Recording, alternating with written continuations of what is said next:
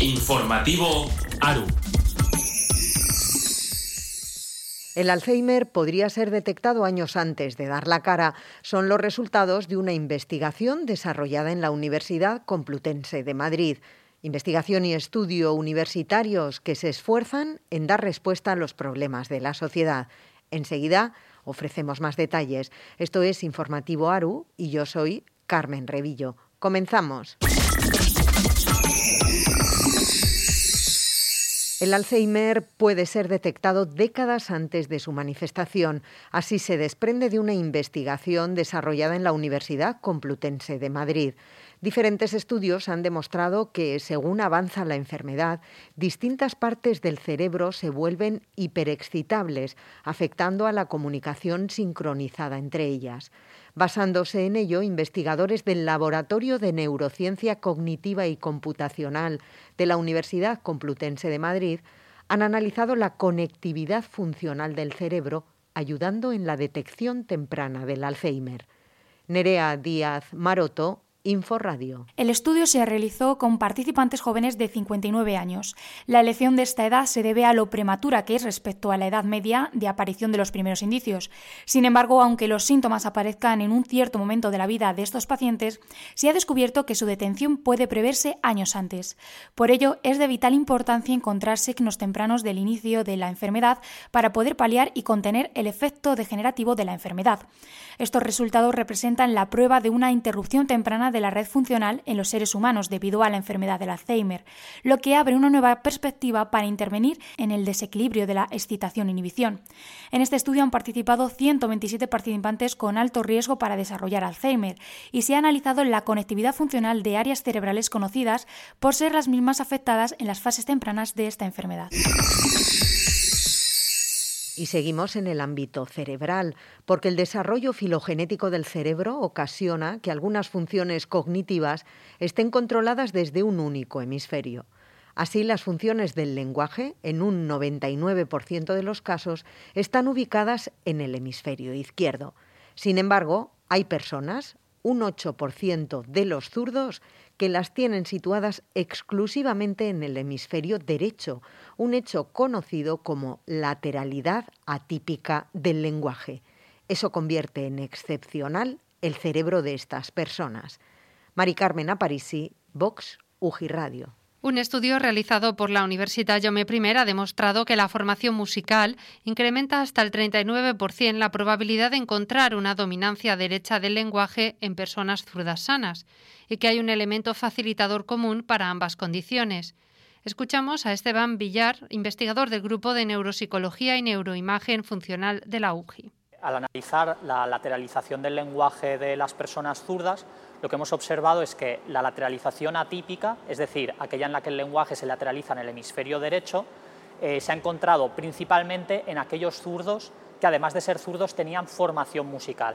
Y esto tiene mucho sentido con lo que sabemos hasta ahora porque el lenguaje, cuando está lateralizado en el hemisferio derecho, pues por supuesto sigue vías eh, auditivas y motoras en el hemisferio derecho. Y también sabemos que la formación musical lo que hace es eh, cambiar estas vías auditivo-motoras del hemisferio derecho. Los datos permiten al equipo investigador sugerir tentativamente que algunos de los factores cerebrales que favorecen una organización atípica también pueden predisponer las personas zurdas a la musicalidad. La muestra para el estudio incluía 49 participantes, zurdos o ambidextros, que se dividieron en dos grupos de acuerdo con su formación musical. 30 habían recibido formación musical y tocaban algún instrumento, y 19 solo habían recibido formación básica y no tocaban ningún instrumento. Los resultados señalan que existe una mayor prevalencia de dominancia típica del lenguaje entre los músicos zurdos, pero además se han encontrado factores estructurales y funcionales que podrían actuar como facilitadores de estas dos condiciones. El equipo de investigación trabaja ahora en un nuevo proyecto que estudiará varias funciones cognitivas de este cerebro excepcional. César Ávila, coordinador del Grupo de Neuropsicología y Neuroimagen Funcional de la UGI. Nosotros creemos que estos zurdos con el lenguaje del hemisferio derecho son zurdos muy especiales, que tienen una organización cerebral muy específica. Nos han dado un proyecto de cuatro años para poder estudiarlos y nosotros pensamos que estos zurdos, especialmente si son músicos, nos pueden ayudar a, comprender cómo es este cerebro distinto, este cerebro especial. Vamos a estudiar las diversas funciones cognitivas diferentes al lenguaje para ver cómo están organizadas en estos cerebros distintos. El grupo de Neuropsicología y Neuroimagen Funcional de la Universidad Jaume I de Castelló ha realizado el estudio en la comunidad valenciana, donde residen el 50% de los músicos del Estado español. Y continuamos hablando de investigación universitaria porque España es el quinto país de Europa con mayor tasa de niños obesos o con sobrepeso. Es un dato preocupante. Una de las causas principales de la obesidad infantil es la mala alimentación. Un estudio de la Universidad Miguel Hernández Delche revela que el 97% de los alimentos que encontramos en el mercado, dirigidos a la infancia y la adolescencia, no son saludables. Laura Fernández, Radio UMH. La obesidad infantil es uno de los problemas de salud pública más graves del siglo XXI. En España, uno de cada tres menores tiene sobrepeso u obesidad. Según la profesora de nutrición de la Universidad Miguel Hernández, Ana Belén Ropero, hay dos factores que son los principales responsables de estos alarmantes datos. Es una mala dieta, una mala alimentación y el sedentarismo, desde luego, son los dos factores fundamentales y son los que están disparando los, números tan, tan elevados de niños con sobrepeso y obesidad. Y el peligro fundamental es que llevan asociados, el sobrepeso y obesidad lleva asociado una serie de enfermedades eh, que ahora están sufriendo más los niños. El equipo Badali de la UMH, del que forma parte Ana Belén Ropero, ha analizado la composición nutricional de más de 500 alimentos que están en el mercado y que se dirigen a la población infantil. Los resultados de este estudio son altamente preocupantes.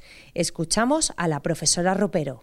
Y lo que nos encontramos es que el 97% de esos 563 alimentos que tú comentabas eh, son o bien eh, altos en grasa, altos en grasa saturada, en azúcares libres o en sodio o sal.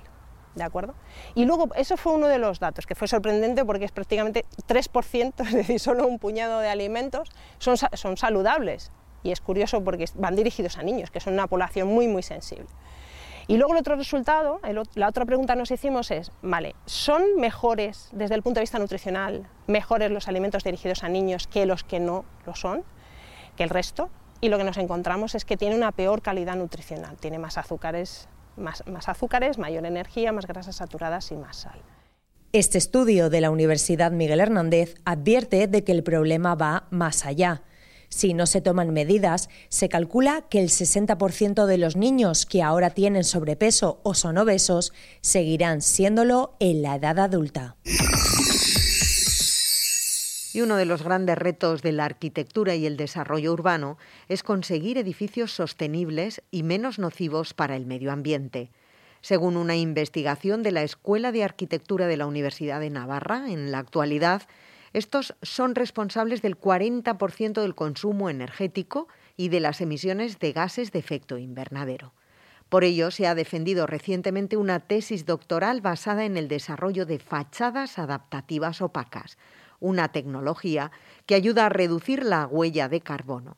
Javier Barrena, Radio Universidad de Navarra. Europa insta al resto de países a reducir su huella ecológica y para ello el papel de la arquitectura va a ser vital.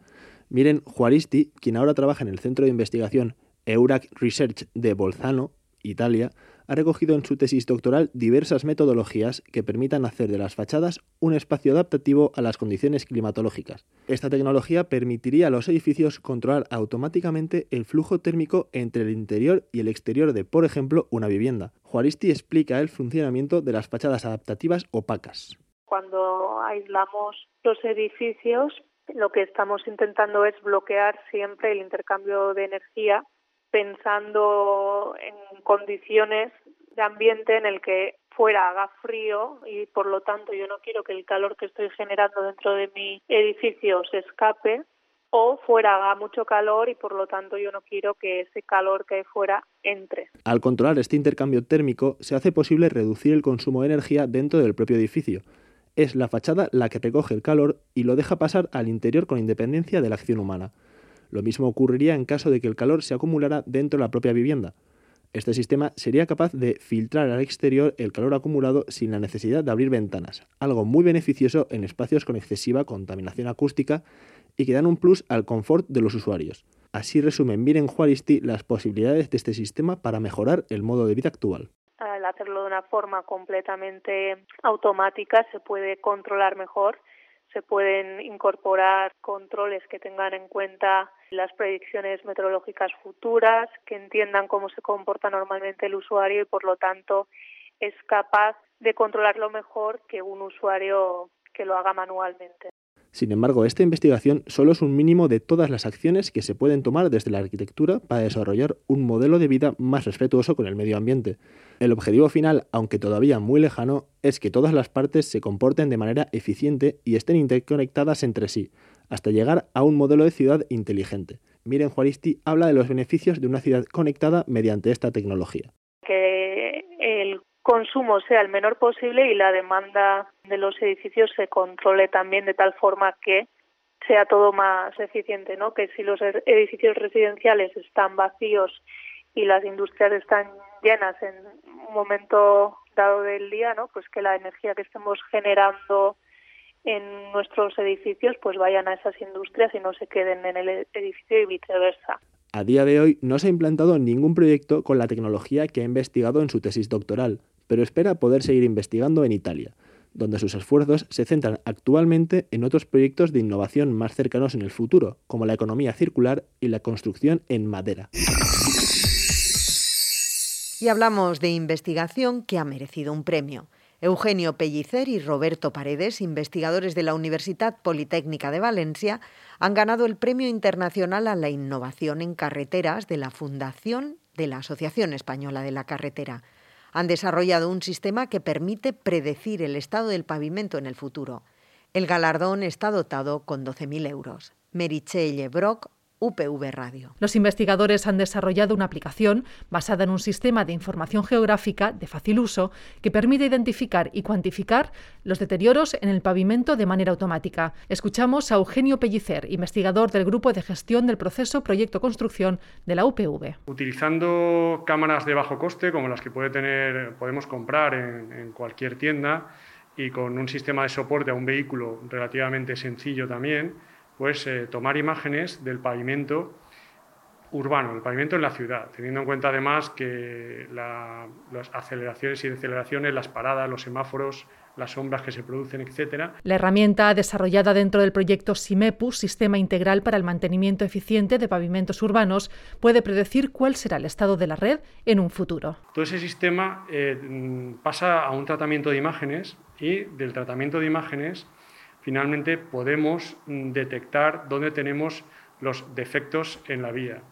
Y, eh, por lo tanto, podemos mm, tomar la decisión de eh, cómo y dónde se puede actuar mm, de la mejor manera posible, teniendo en cuenta además un presupuesto prefijado. La gestión actual del pavimento urbano no cuenta con métodos eficientes para la detección de daños y tampoco tiene en cuenta factores relacionados con la sostenibilidad social y medioambiental en la toma de decisiones. De nuevo, Eugenio Pellicer, investigador del proyecto y director de la Escuela Técnica Superior de Ingenieros de Caminos, Canales y Puertos. En una semana, por ejemplo, podríamos tomar imágenes de todas las calles de la ciudad de Valencia con un vehículo trabajando pues 12, 14 horas al día, pues eso sería factible. Y a partir de ahí, pues eh, con ese tratamiento de las imágenes que nos puede llevar también una cuestión de, de muy pocos días, podemos tener un mapa del estado del pavimento en toda la ciudad. En el proyecto han participado las compañías Pavasal, empresa constructora, y CPS, Infraestructuras, Movilidad y Medio Ambiente, y otros siete investigadores e investigadoras de la Universidad Politécnica de Valencia. El premio está dotado con 12.000 euros. Y seguimos con cooperación y solidaridad universitaria. ODE Sesiones es el nombre del programa que ha lanzado la Universidad de Murcia para trabajar en cada uno de los objetivos de desarrollo sostenible que establecen las Naciones Unidas. Ya se han presentado las actividades del ODS 11 de Ciudades Sostenibles. Maite Pellicer Radio Universidad de Murcia. La Universidad de Murcia continúa con su programa Obsesiones y lo hace con el ODS 11, el de Ciudades Sostenibles. La concejala de Agenda Urbana en el Ayuntamiento de Murcia, Mercedes Bernabé, resalta la importancia del trabajo en este objetivo de desarrollo sostenible. Y este ODS implica precisamente la necesidad de tener asentamientos y territorios urbanos sostenibles lo cual quiere decir que las ciudades tienen que ser, además de sostenibles, inclusivas, resilientes y seguras. Más de 800 millones de personas viven en zonas de suburbios de las ciudades, en condiciones infrahumanas. Este es solo uno de los datos que pone de manifiesto la necesidad de trabajar en este ODS, como bien explica el vicerrector de Responsabilidad Social y Transparencia en la Universidad de Murcia, Longinos Marín. Más del 75% del CO2 que emitimos, el problema que supone el CO2, más del 75% se emite en las ciudades. Las ciudades, por tanto, son mm, un elemento importante que si somos capaces de mejorar, mejoraríamos eh, el mundo en, la parte eh, de la sostenibilidad económica, social y medioambiental. Todas las actividades se realizarán en modalidad online. Puedes consultar el programa en la web de la Universidad de Murcia www.uem.es.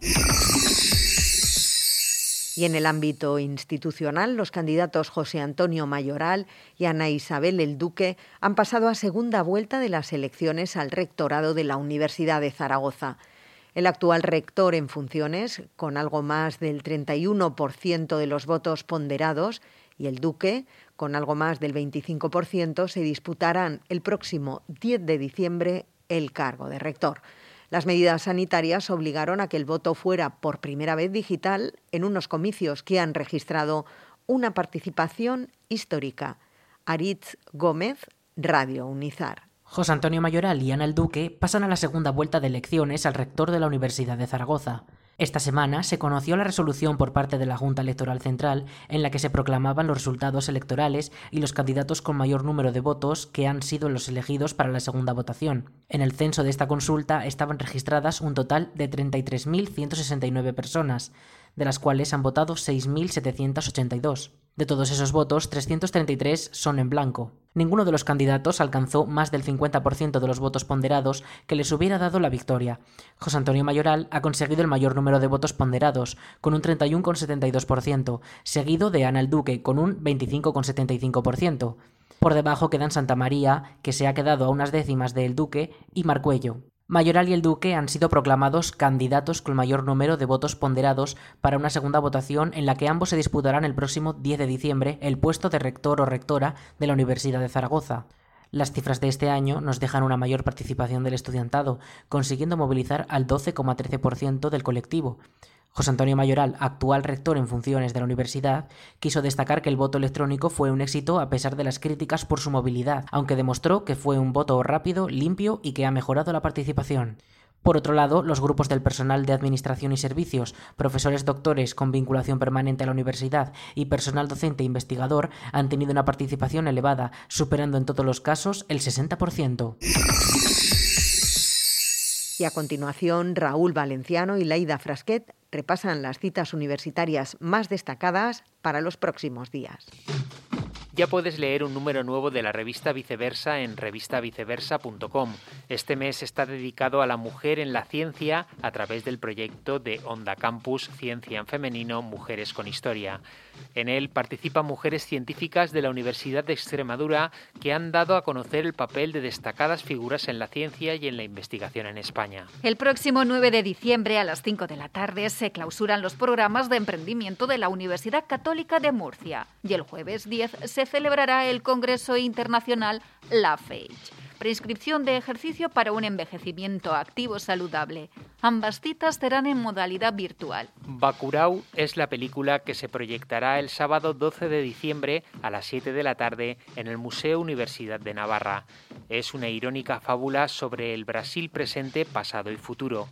La cinta obtuvo el premio del jurado del Festival de Cannes 2019 y fue elegida como mejor película de la sección Cinemasters del Festival de Múnich. La entrada es gratuita para el alumnado del centro académico y amigos del museo y cuesta 3 euros para el público en general. El profesor de escultura de la Universidad Miguel Hernández, David Trujillo, ha reunido en una obra de arte los paisajes sonoros de la ciudad de Alicante aquellos sonidos que nos rodean pero que no podemos oír por nosotros mismos. El sonido fantasma. En la web del proyecto alicanteghostonescape.com se puede escuchar estos paisajes, ver los coloridos sonogramas que generan y seguir el recorrido del artista. Y quizá la próxima vez que camines por la ciudad pensarás en el espectro electromagnético e invisible que te rodea como un nuevo elemento del paisaje. La Cátedra Internacional Mujer, Empresa y Deporte de la Universidad Católica de Murcia ha organizado, con motivo del Día Internacional de la Eliminación de la Violencia de Género, la lectura de un manifiesto para crear conciencia social y contribuir a la erradicación de la violencia machista. Angélica Giraldo y Radio UCAM. El Día Internacional de la Eliminación de la Violencia contra la Mujer se celebra el 25 de noviembre. Alrededor de dicha fecha se llevan a cabo reuniones, asambleas, manifestaciones o lecturas de manifiestos con el objetivo de crear conciencia social para erradicar la violencia machista en el mundo. En la UCAM, en esta ocasión, leyó el manifiesto la exdiputada del Congreso y miembro de la Cátedra Internacional de Mujer y Deporte, María Dolores Bolarín. Como cada año, cuando llega este día, siento rabia. Siento rabia porque el número de mujeres, desgraciadamente, este año vuelven a ser 40. 40 mujeres víctimas de violencia de género que no han podido contarlo. Eso es muy triste, es muy triste. En un país donde la mujer cada día progresa, se encuentre siendo víctima de violencia de género. En esta celebración, que tuvo lugar en el claustro del Monasterio de los Jerónimos en Murcia, también colaboran profesores y alumnos de los grados en educación infantil y primaria y el grado en danza. Y es que la educación juega un papel clave, según afirma Bolarín. En educar en valores, educar en valores y en respeto, en igualdad y justicia. Pero es muy importante que se eduque en valores, algo que está empezando a bajar muchísimo. Si perdemos los valores, perdemos todo. Tenemos que ser todos conscientes de que esto no es solo de las instituciones, de los poderes políticos, no, no, esto es también de la sociedad. La sociedad puede acabar con esta lacra si todos nos unimos.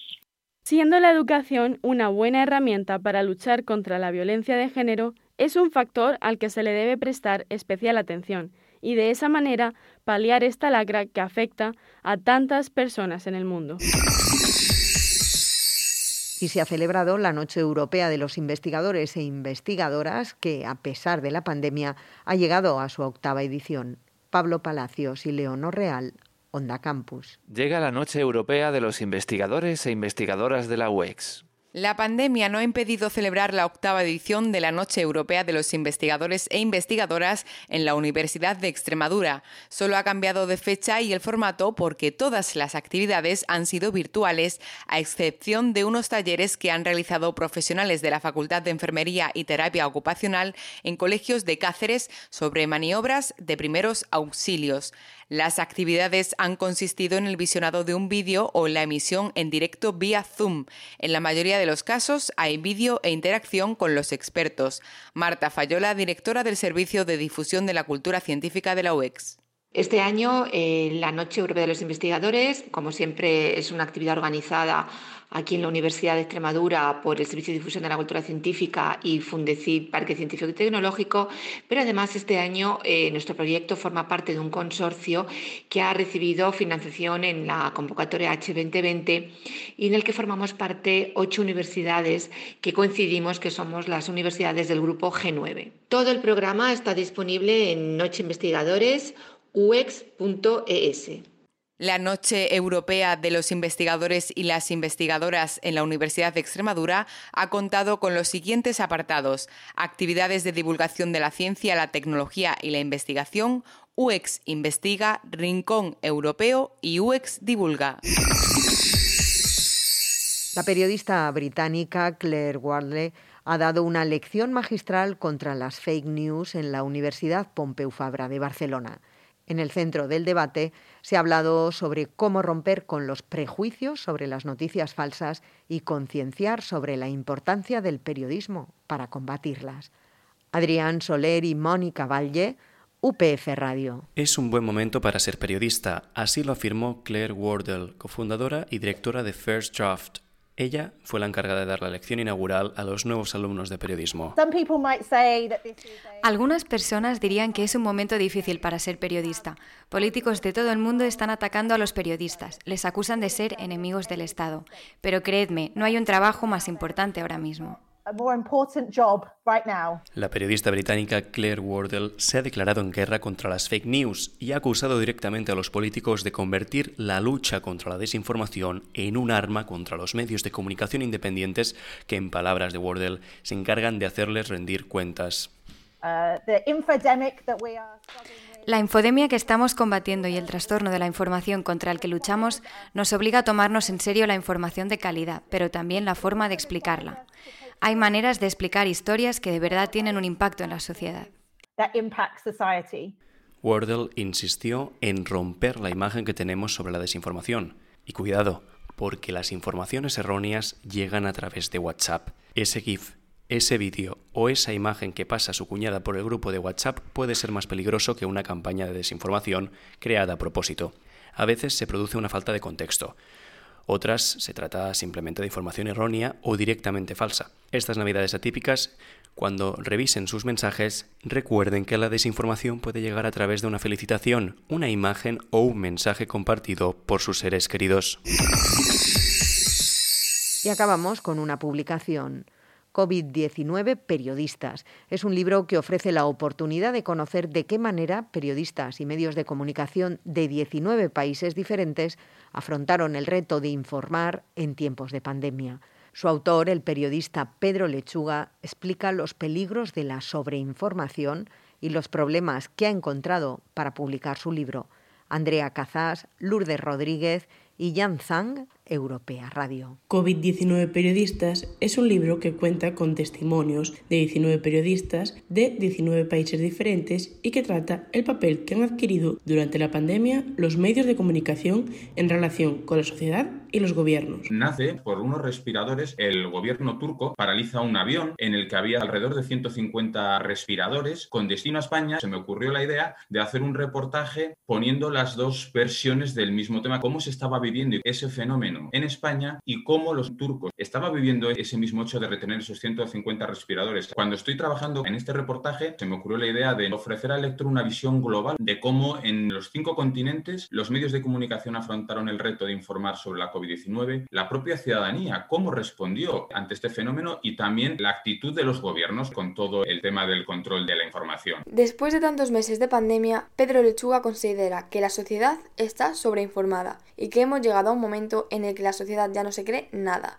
Lechuga opina que los gobiernos deberían tomar cartas en el asunto. Lo que tienen que hacer los gobiernos y las autoridades es poner en valor nuestro trabajo. En los colegios, en los institutos, hay que crear hábito a las nuevas generaciones de que consuman medios de comunicación y a poder ser de diferentes líneas editoriales, pero que consuman medios de comunicación. El problema es que eso lleva mucho tiempo y conlleva generar un pensamiento crítico en la población y a lo mejor a nuestros dirigentes, sean de la ideología que sean, lo que no les interesa es tener una sociedad crítica. Lechuga nos cuenta que no ha sido un proceso fácil. El mismo fue víctima de la censura a pocos días de la preventa de su libro en Amazon, ya que según políticas de la empresa, los usuarios de Amazon solo pueden recibir información de la COVID por fuentes oficiales. ¿Se han aprovechado los gobiernos de la situación para censurar información? Sobre si se está utilizando toda esta situación para controlar más la información, pues claro que sí, en nuestro país pasó. Cuando se pasaron de las ruedas de prensa presenciales a telemáticas en Moncloa, los colegios de periodistas nos quejamos porque eso no puede servir para coartar la libertad de prensa y tener que enviar las preguntas con muchísimas horas de antelación, que luego sea el propio secretario de Estado quien filtre las preguntas de las 200 que llegan, las que se hace al presidente, al ministro, a Fernando Simón. Eso, por suerte, después de muchas quejas públicas se corrigió. ¿Se ha convertido la pandemia en la excusa perfecta para que los gobiernos tomen el control sobre la población?